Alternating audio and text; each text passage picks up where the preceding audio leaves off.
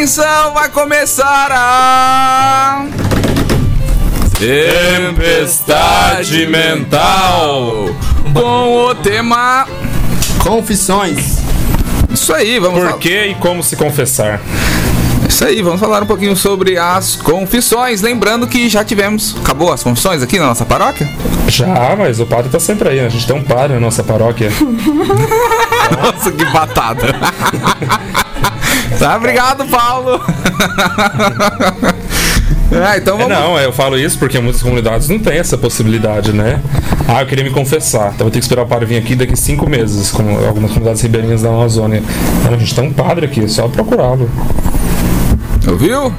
Então, só procurar o padre em sua. Não importa de onde você é. Você está ouvindo pelo podcast ou está ouvindo pela rádio. Procure o seu padre. Amém. Vamos lá, vamos parar de. Vamos para o nosso tema. O sacramento da penitência. Vamos falar um pouquinho. É isso? Isso mesmo, sobre o sacramento. O que, que, o que, que é o sacramento da penitência, né? O que, que a gente entende por penitência, em primeiro lugar?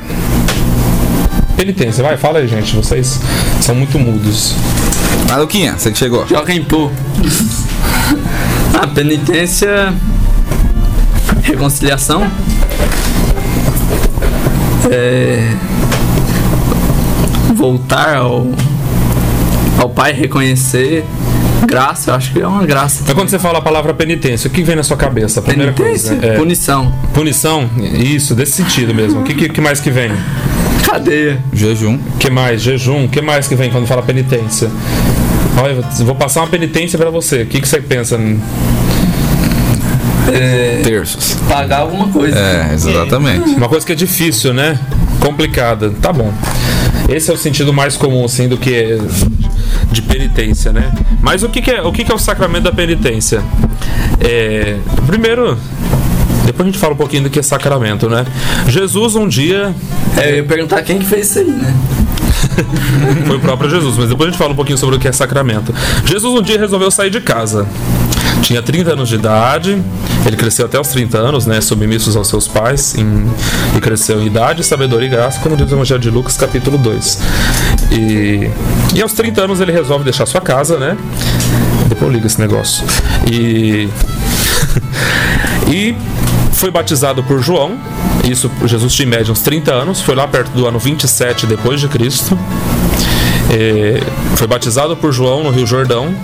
E depois foi batizado, retirou-se para o deserto, rezou durante 40 dias, aquele famoso tempo que a gente tem durante a quaresma, né? E depois volta e prega o que às pessoas? A fa- a famosas frases célebres que o padre diz na quarta-feira de cinzas, quando põe a cinza sobre a sua cabeça. Quem lembra? Do pó. Tem a do pó, né? Memento pulveris est, et pulverem revertere. Lembra-te que és pó e ao pó de voltar. Mas tem outra frase também que. Às vezes a pessoa fica com medo de falar essa frase porque ah, é muito ofensivo. E aí não fala do pó, né? Mas tem outra frase que é mais comum. Quem lembra?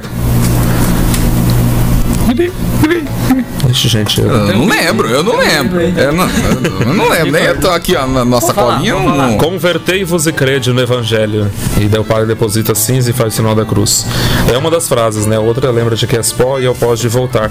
Mas a mais comum é essa: convertei-vos e crede no Evangelho. Por quê? Porque foi uma das primeiras frases que Jesus falou quando ele voltou do deserto e começou a pregar a penitência às pessoas. Converter é o quê? Mudar de vida. Jesus então inicia o seu ministério público o quê? Pregando a penitência.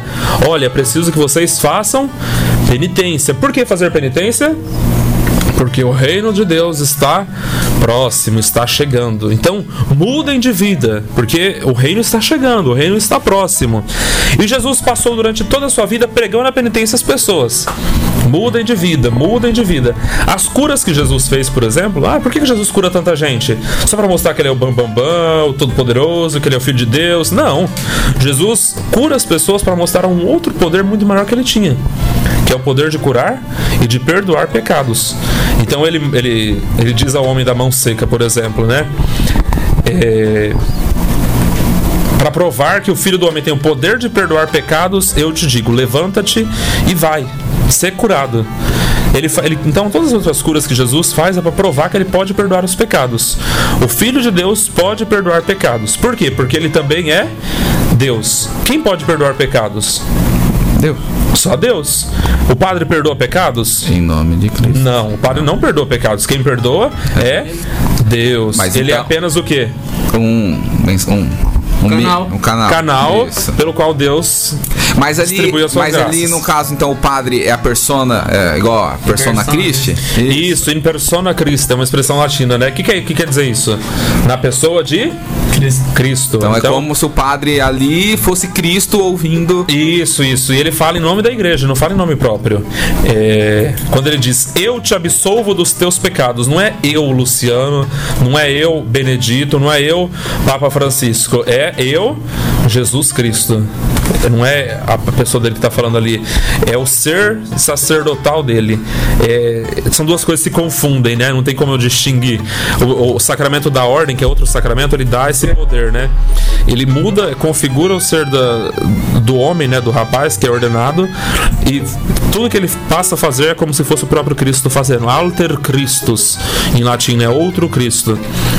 E, então é, é Jesus quem perdoa os pecados, é Deus quem perdoa os pecados. Jesus, sendo Deus também, tem também esse poder de perdoar pecados. Por isso que ele realiza muitas e muitas curas e perdoa muitos e muitos pecados, né? Para provar é, que Deus acolhe a todos. Conta muitas parábolas, né? As famosas parábolas da misericórdia, por exemplo, da ovelha perdida, a parábola é, da da moeda perdida, a parábola do filho perdido ou filho pródigo, que é muito conhecido. Enfim. Então Jesus instituiu o sacramento, um- um- a penitência. Depois ele confiou isso aos apóstolos. Por quê? O que, que ele disse aos apóstolos? No dia de, da ressurreição. Jesus frase. apareceu lá. O que, que ele disse? Frase, Lucas. Pega aí a frase, Capítulo Lucas. 20, versículo 23 Não, de qual livro? do Evangelho de São João. Isso Opa. mesmo. O que, que ele disse? É, ele soprou o Espírito Santo para os apóstolos e disse: É tu. A quem perdoardes? Os pecados serão perdoados, a quem reter serão retidos. Isso mesmo. Ele diz isso aos apóstolos. Soprou sobre eles o Espírito e disse: A quem perdoardes os pecados, eles serão perdoados. Então ele concede aos apóstolos de agirem em nome dele. Ei, Lua, tá perdido aqui, gente.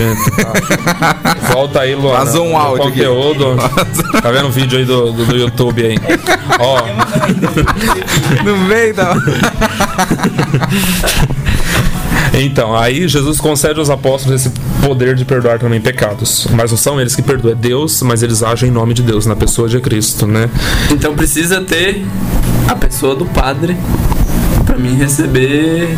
O perdão dos perdão pecados. dos pecados. É, com certeza. Porque muita gente fala assim: ah, eu me confesso aqui em casa. É, eu não preciso confessar pra Deus. padre, não. Eu e Deus.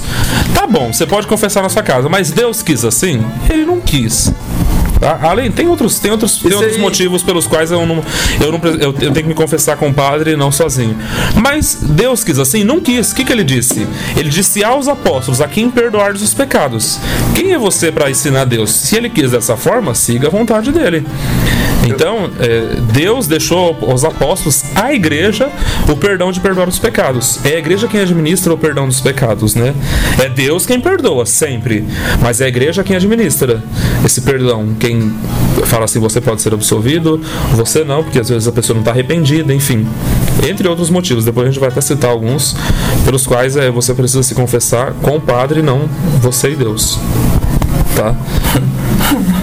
Não, porque eu, é, assim, uma visão pessoal minha, eu vejo muito pouco disso. Não, é eu e Deus. É, sim, você tem que, deve ter essa relação, né? De buscar intimidade com Deus, a oração pessoal, enfim. Mas um pouco também tem um pouco do, do egocentrismo, né? Da gente colocar as- a minha vontade no centro e mais que Deus. E assim acabando customizando até a vontade de Deus. É, na Bíblia, pegando um pouquinho disso na Bíblia, é, lá no Antigo Testamento, é a, a primeira idolatria que acontece é meio por causa do egocentrismo, que é de um. Esqueci o nome do rapaz, que era um domador de cavalo e, e ele se colocava no centro mesmo. E, e às vezes a gente tem essa tendência de, de nos colocarmos no centro das, das coisas e até customizar Deus e achar que não precisamos do, do, de todo o sacramento, não só da penitência, da reconciliação. Sim, então eh, Jesus deu aos apóstolos o poder de perdoar os pecados, né? A igreja tem esse poder porque foi Jesus quem deu. É, Então só aqueles que são sucessores dos apóstolos têm o poder de perdoar os pecados, isto é, os bispos, né, e os padres que são os auxiliares deles, os sacerdotes, né? Bispos, bispo e padre são sacerdotes, ou seja, eles podem oferecer sacrifícios e perdoar os pecados. Então só eles na igreja têm o poder de fazer isso. Então, o primeiro e mais importante dos motivos é por quê? Porque Deus quis assim. Ele que deu o poder de, da igreja perdoar os pecados e de que os apóstolos exercessem também o perdão dos pecados, né? Há outros motivos, depois a gente cita aqui, tá bom? É, por que me confessar com o sacerdote? Tá? Entenderam? Porque sacramento da penitência, Jesus instituiu, confiou aos apóstolos, enfim. É isso. Entendida. Vamos pular. O que, que é sacramento? Vamos, a gente falou de penitência, agora eu quero saber aqui. Gente, tem um. O Matheus foi catequista. Vamos ver se ele ensinou os catequizandos dele. O que, que, tem a ver, oxe? Foi catequista, ensinou o que é sacramento.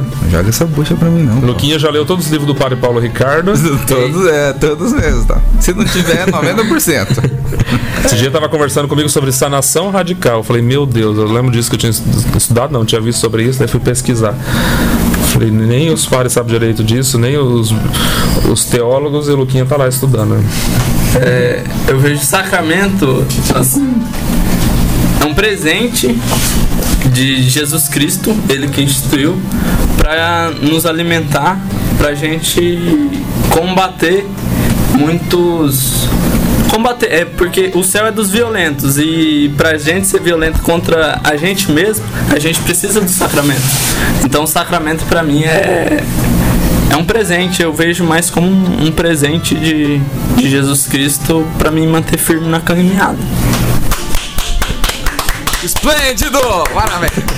Lindo, foi lindo. Falou tudo. Vai, não, falou tudo. Ah, agora vamos pra teologia. É. Não, mas tá certo. Você falou experiência pessoal. Sacramento é o sinal visível de uma graça invisível. Tipo assim, uma definição reles, né? Uma definição simples. Por quê? É, uma, é, é o símbolo que comunica algo verdadeiro. Não é simplesmente simbólico, mas também não é simplesmente algo que eu não consigo ver. É algo que une a natureza humana e a divina numa, num ato só. Então, é, no sacramento da Eucaristia, por exemplo, né? O sinal visível qual que é? São os panos, os movimentos, os gestos, a igreja, as orações, os cantos, trabalha com todos os sentidos, né? Isso que é bonito na liturgia. A liturgia faz a gente estar atento a todos os sentidos. Primeiro, ao que? Ouvido, né? Escutar. Segundo o que? Ouvir. Ouvir. Contemplar. Terceiro o que? Falar falar, tipo assim, não é o sentido, falar não é o sentido, né? É ouvir, ver, é, mas o olfato também é trabalhado. A Eucaristia é recebida onde? É ingerida, né? O, o paladar é, também faz parte do, do, do, rito litúrgico. O olfato também, olha, às vezes algumas celebrações mais solenes tem incenso. Então, o, com o cheiro que dá na igreja, a gente consegue se aproximar mais de Deus, né? O tato, a gente toca as coisas, a gente pega, a gente vai lá, recebe a comunhão, dá a paz de Cristo, enfim, são todos os sentidos. Isso que é bonita a liturgia, né? Todo o nosso corpo está envolvido ali na oração. A gente senta, se ajoelha, fica em pé, enfim. É, mas por trás de tudo isso há uma graça de Deus invisível que age ali em nós e que é verdadeira. Não é algo simbólico, é Deus que está ali, é Deus que age. Aquele pão que a gente olha no momento da consagração não é mais trigo, é corpo de Cristo. Aquele vinho que a gente olha no momento da consagração, quando o padre levanta o cálice, tomai todos e beber, não é mais o vinho, é o sangue de Cristo. Ah, mas eu, eu sinto o cheiro de vinho, eu bebo vinho, é, eu sinto gosto de vinho, é líquido, mas é sangue. Isso daí são só os acidentes, né? A substância muda. Aí o milagre da transubstanciação. É, é uma graça invisível que está ali, mas por meio de sinais visíveis. Por quê? Porque para a gente entender as coisas, a gente precisa do quê? Dos os sentidos, né? Às vezes muita gente fala assim: eu não acredito no demônio, eu não acredito é, nos anjos, isso não existe. Por quê? Porque são coisas invisíveis. E, você não vai ver o demônio na sua frente. Talvez você tenha visto, né? Não sei. mas, mas não é algo comum. Demônio não anda por aí. Tá passeando. Ah, tá vendo o demônio lá ali? Tá, tá na fica. Não, tô brincando. É, ali na sorveteria ali, ó. Foi tomar uma. Não, não é isso. Nossa. É, não é assim, né? É, então, às vezes é difícil a gente compreender entender essas coisas abstratas. Então, mas, é, assim, a Eucaristia, é, a gente vê, vamos supor, o pão. No, no batismo, a gente vê a água. Isso, da então. penitência, é, é tipo assim... É o padre. Não, da penitência. Não, é, é tipo assim, é mais difícil o, Isso o a, sinal. peni- isso, a penitência é algo mais abstrato, né? Isso chama matéria e forma. É, voltando aqui ao que é sacramento, só pra gente entender aqui primeiro, né? É, Sacramento é um sinal, então, visível de uma graça invisível.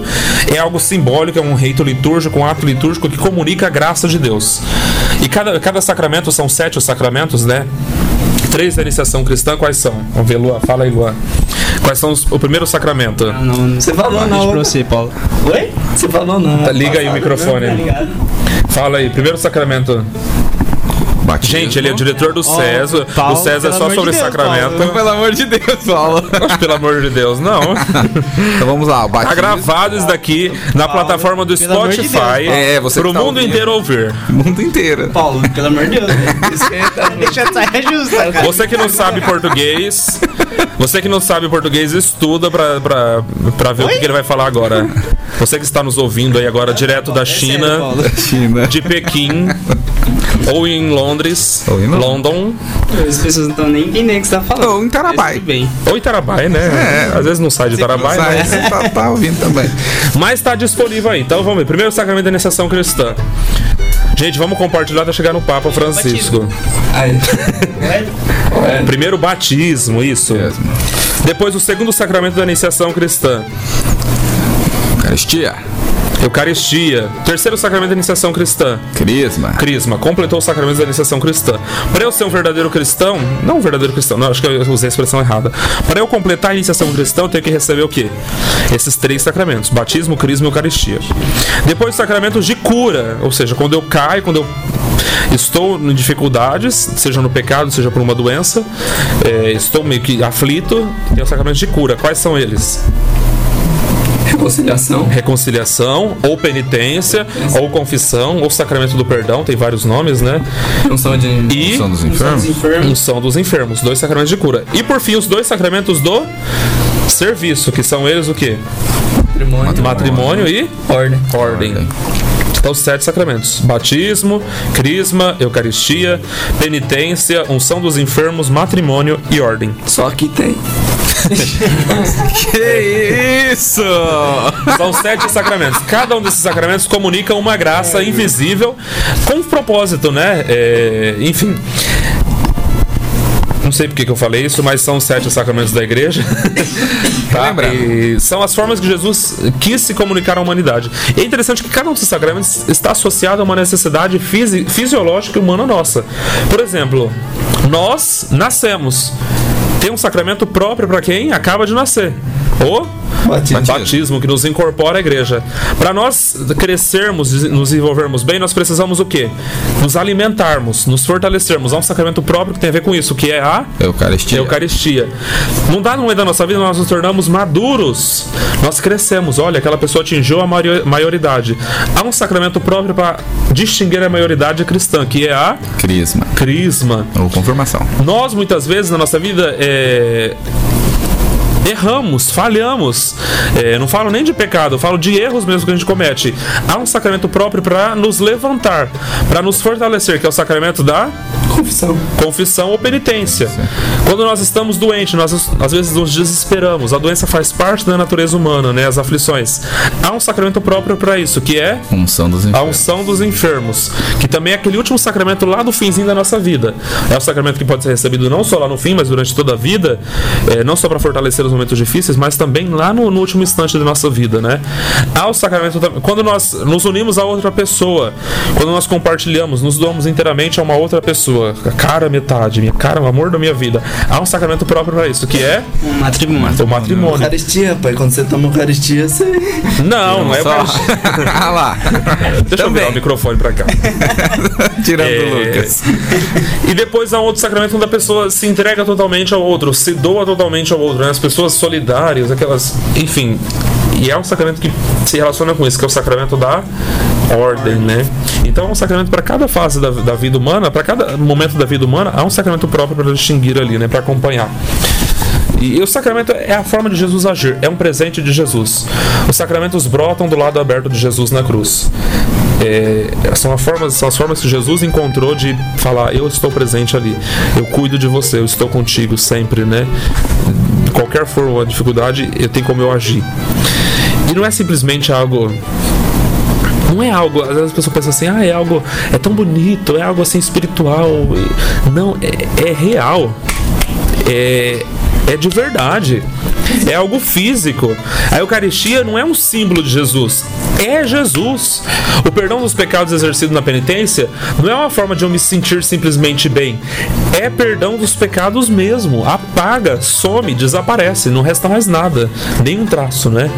Isso que é interessante, isso que é o poder dos sacramentos. Quando eu me uno, quando eu caso na igreja, quando eu recebo o sacramento do matrimônio, não é simplesmente dizer assim, eu te amo, estou apaixonado por você. É de fato se tornar uma só carne. Eu sou você a partir de agora. Olha, é, são como uma só, é, é uma pessoa só ali a partir daquele momento, né? Se unem inteiramente que a graça age de tal forma que quem pensa não é o marido separado da esposa, é, são os dois. Quando um decide, são os dois. É isso que é bonito, né?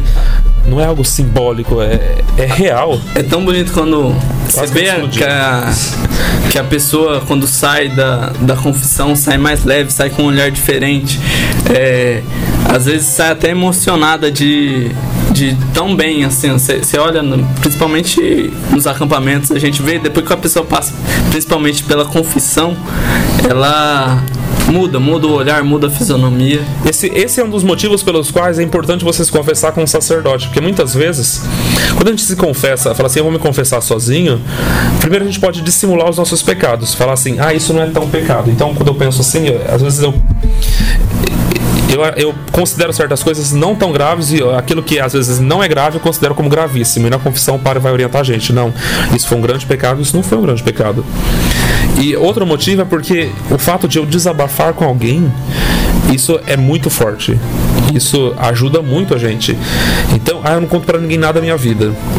É, cada um tem a sua personalidade, né? De... Mas o fato de, de eu me abrir ao outro, isso me ajuda muito. E ao diferencial do sacerdote, porque de fato ali vai ser perdoado os pecados. Não é simplesmente eu chegar lá e como se eu fosse contar para um amigo. De fato, o padre é um amigo ali naquele momento, né? Mas é diferente de eu contar para um amigo da escola é, e contar para um sacerdote. O fato de eu desabafar é muito bom. E tanto é que uma, a forma da confissão diz assim: Como que é? Deixa eu pegar aqui, gente, no ritual da penitência. Enquanto você vai. vai Deus Pai de misericórdia, que pela morte e ressurreição de seu Filho reconciliou o mundo consigo e enviou o Espírito Santo, para a remissão dos pecados te conceda pelo ministério da igreja o que? O perdão e a paz. Eu te absolvo seus pecados, em nome do Pai, do Filho e do Espírito Santo. Amém. Amém. É, o perdão, então, são concedidas duas coisas. Foi bem que o Lucas falou. O perdão, que é algo que a gente não consegue às vezes sentir, né? Mas a paz interior é muito grande, né? O fato de falar, de desabafar, de expor os pecados, as próprias falhas ao outro, nos dá paz, nos é porque é Deus que está ali, né? Então, é, se tem o, o, sacramento da penitência, da confissão, para que, que serve o ato penitencial? Acho que muita gente às vezes né, pode pensar também que no ato penitencial se perdoa todos os se pecados. perdoa todos os pecados. É, a, a, todos os sacramentos podem ser unidos à missa, menos o sacramento da penitência. Então é que a gente vê batismo com missa, casamento com missa, ordenação com missa, tem que ser na missa, né? Crisma com missa, unção dos enfermos com missa, mas a penitência não, nunca se une à missa é, são dois sacramentos distintos. A missa não perdoa pecados mortais, tá? É, aí faz uma distinção. Para a gente entender o que é sacramento da penitência, a gente tem que entender um pouquinho do que é pecado. E aí vem a discussão: o que, que é pecado? Vai, quem vai? Vai, Luan. Vai, Matheus. Joga logo pra você. Pecado é quando eu vou contra a vontade de Deus. Tudo que for contra a vontade de Deus que eu fizer, eu estou pecando. E aí vem os pecados mais levinhos, como os pecados mortais, né? Tem essa diferença. É. Pecado é aquilo que faz mal para mim ou para o próximo. E consequentemente, Deus não fica feliz, né? Porque ele nos ama. Então, eu acho que Pecado é o que faz isso que o Mateus falou, né? O que desagrada a Deus, mas que, que faz mal para mim mesmo e para o próximo. Porque geralmente quando a, a gente peca, sempre não peca sozinho. algumas vezes ou, ou todas. Sempre tá pecando pensando mal de alguém ou discutindo, não sei, enfim. A gente não sabe, né, tudo. A gente não sabe as consequências das nossas atitudes, né? É por isso que a gente. Por isso que Deus nos perdoa. Porque nós não temos plena consciência das atitudes. Eu lembro do Paulo, sobre no parênteses, falando, né? Se o demônio, o demônio, será que pode ser perdoado? Se um dia ele se arrepender, ele será perdoado? Não, porque ele sabia de todas as consequências possíveis daquela atitude. E nós não temos essa plena consciência. Então é, é justamente isso. Daí. Faz mal pra gente. O pecado, o pecado faz mal pra mim. E, e, tipo, o perdão, é, a- logo que eu fiquei arrependido, pra mim já é uma graça que eu recebo de Deus e aí procurar, enfim, a confissão. Eu vejo pecado assim. Imagina um carro. Ah, Vou fazer propaganda aqui. Chevrolet fez um carro. E a Chevrolet disse assim, ó, a velocidade máxima é de 180 km por hora. Quem que fez o carro? O fabricante lá sabe por que colocou essa velocidade. Se eu quiser andar 200 km por hora, eu posso? Pode. Poder, eu posso. Mas que que vai... Só que vai ter o quê? Sei lá, um acidente mais. Vai ter as consequências, né? O carro, o carro foi feito para correr a 200 km por hora? Não. Não, qual que é a velocidade limite dele? 180. 180. Então, se tem até um limite, é por quê? Porque o fabricante conhece os limites de cada carro que ele fabricou. Nós somos os carros de Deus. Deus colocou um limite para nós. Quais são os limites que Deus colocou para nós? Os seus mandamentos, as suas leis. Ele sabe até aonde a gente pode chegar. Ele sabe a velocidade que a gente pode ir. Se eu quero andar acima dessa velocidade, eu posso andar. Só que tem que saber que eu vou me lascar. que eu vou, é que eu vou ter as consequências próprias disso. Que eu posso sofrer um acidente. Que eu posso estragar o motor. Que eu posso me prejudicar.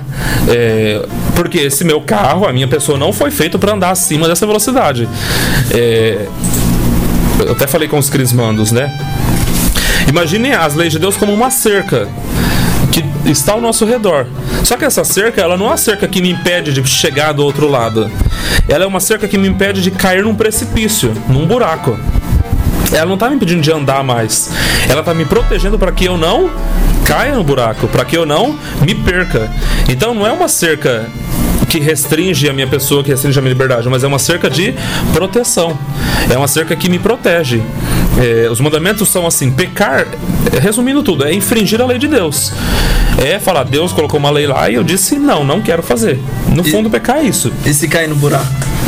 Se eu cair, eu vou continuar caído, a menos que eu procure voltar, porque ah, é, Deus põe essa possibilidade também, né? Por meio do sacramento da penitência. Pequei, caí no buraco, caí no precipício, me afoguei, tô na lama.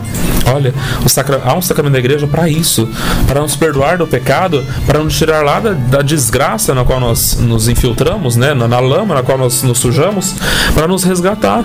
O sacramento da penitência faz justamente isso. Não é algo só da minha cabeça, não é algo só que eu sinto. Ah, Senhor me perdoa. É claro, passa pelo interior, mas é um sacramento, é a forma de Deus agir verdadeiramente e nos tirar disso. A forma dele dar a mão, estender a mão e falar: vem, olha, volta para cá, né? Sai daí de onde você se atolou, sai da lama, sai do pecado, sai dessa miséria aí. Eu te dou novamente um motor novo. É, não corra acima dessa velocidade, né? Deus dá essa possibilidade para nós. E vocês comentaram um pouquinho dos pecados, né? Às vezes é, tem pecados que são muito graves, né? Às vezes a gente infringe muito a lei de Deus, né? Tem muita gente que diz assim: ah, é, não tem essa história de pecadinho e pecadão, não. Não, claro que tem. É claro, não é essa expressão que a igreja usa, né? Há os pecados leves e os pecados graves. Por exemplo, eu contar uma mentira. Contei, filho, você lavou a louça? Lavei, mãe. Lavou coisa nenhuma, tá tudo lá. Juntando bicho, mosca e Alô, tudo. Juan. Ouvindo aí? Abraço. Lucília. Olha,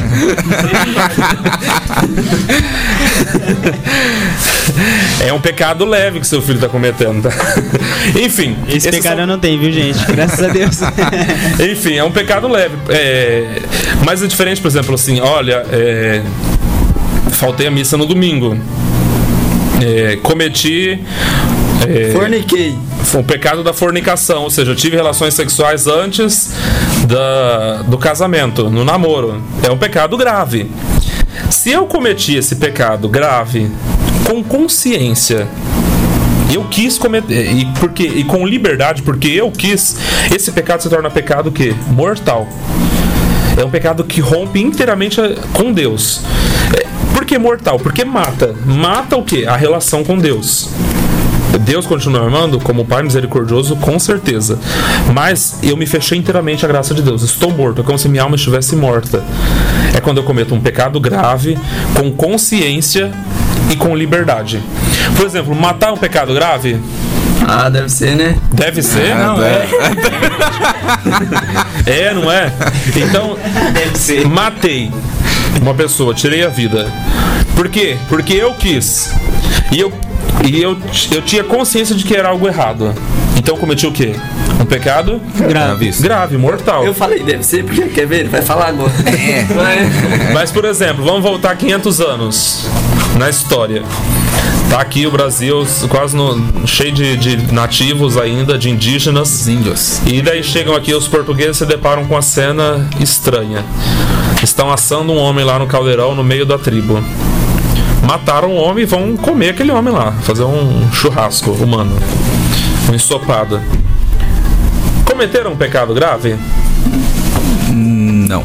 Cometeram, não mataram uma pessoa? Ah, sim. Sim. Eles tiveram liberdade pra matar?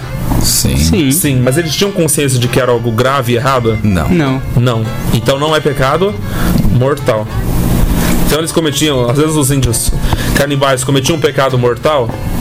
Não, porque não tinham consciência de que aquilo é grave. Se falta uma das três condições, o pecado não é mais mortal, mas sim pecado venial. Também, o pecado venial também é aquele pecado que é leve. Mesmo é, qualquer pecado leve é pecado venial, mas quando o pecado é grave e é praticado ou sem liberdade ou sem plena consciência, o pecado se torna mortal. Esses mortal.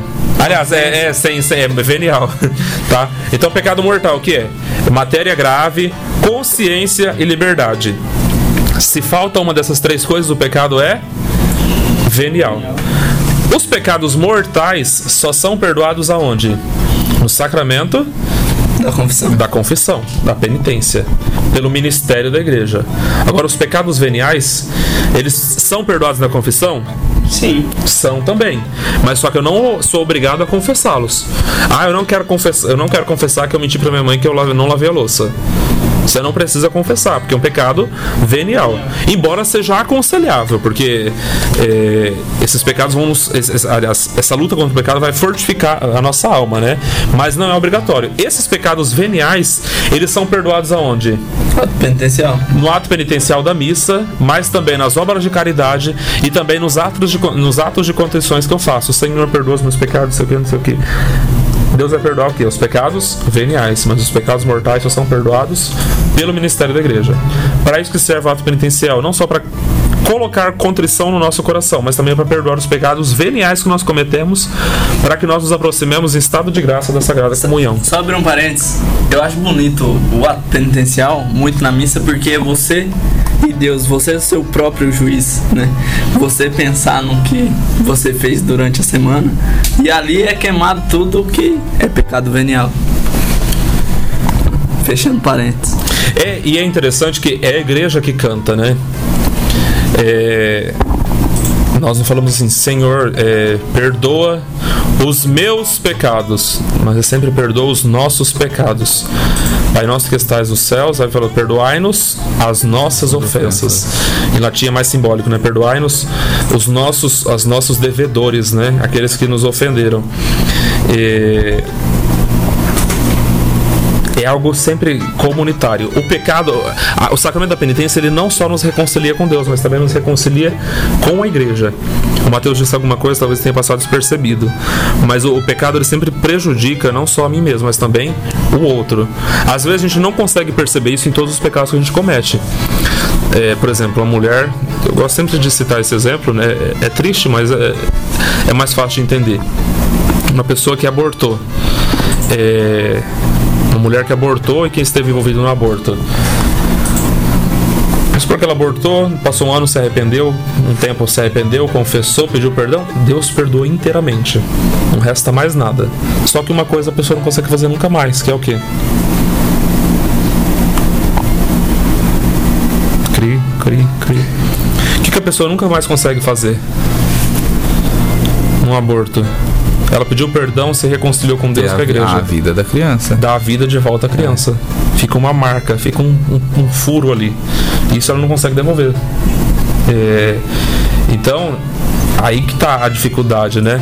Sempre fica uma marca. O pecado sempre gera um estrago no próximo, não só em mim mesmo.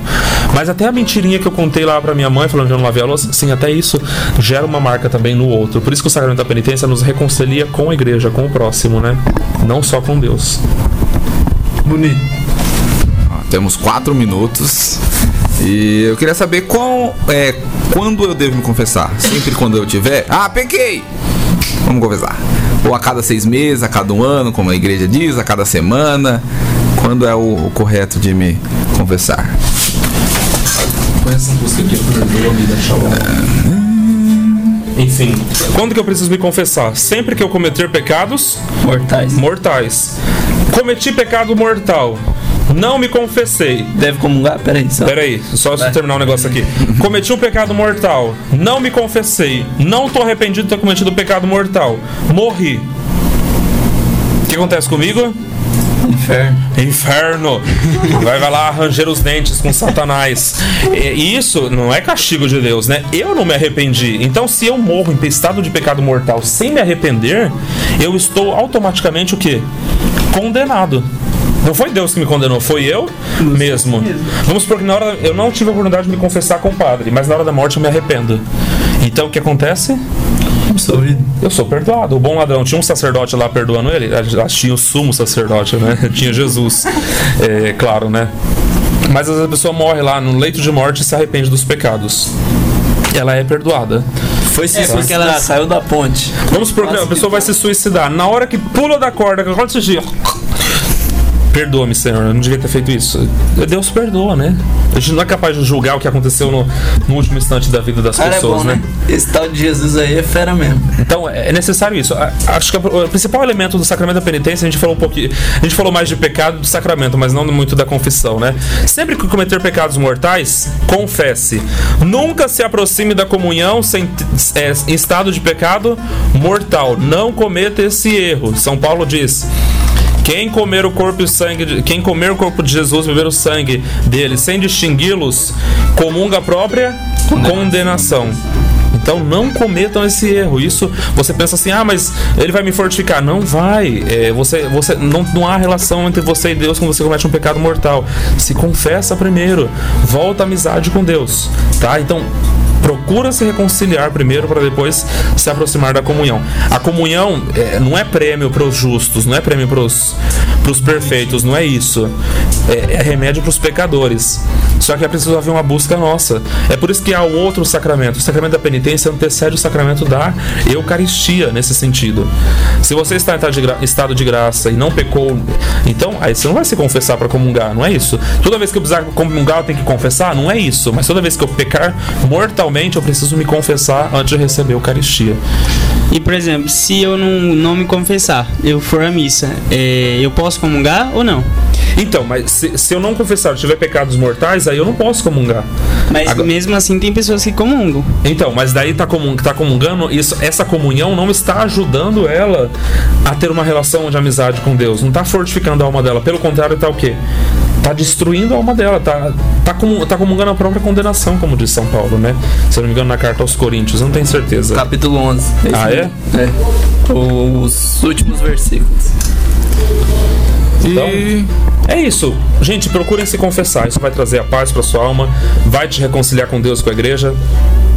Sempre falo, mais importante do que uma lista de pecados é o arrependimento que brota do coração. E o arrependimento também é dom de Deus.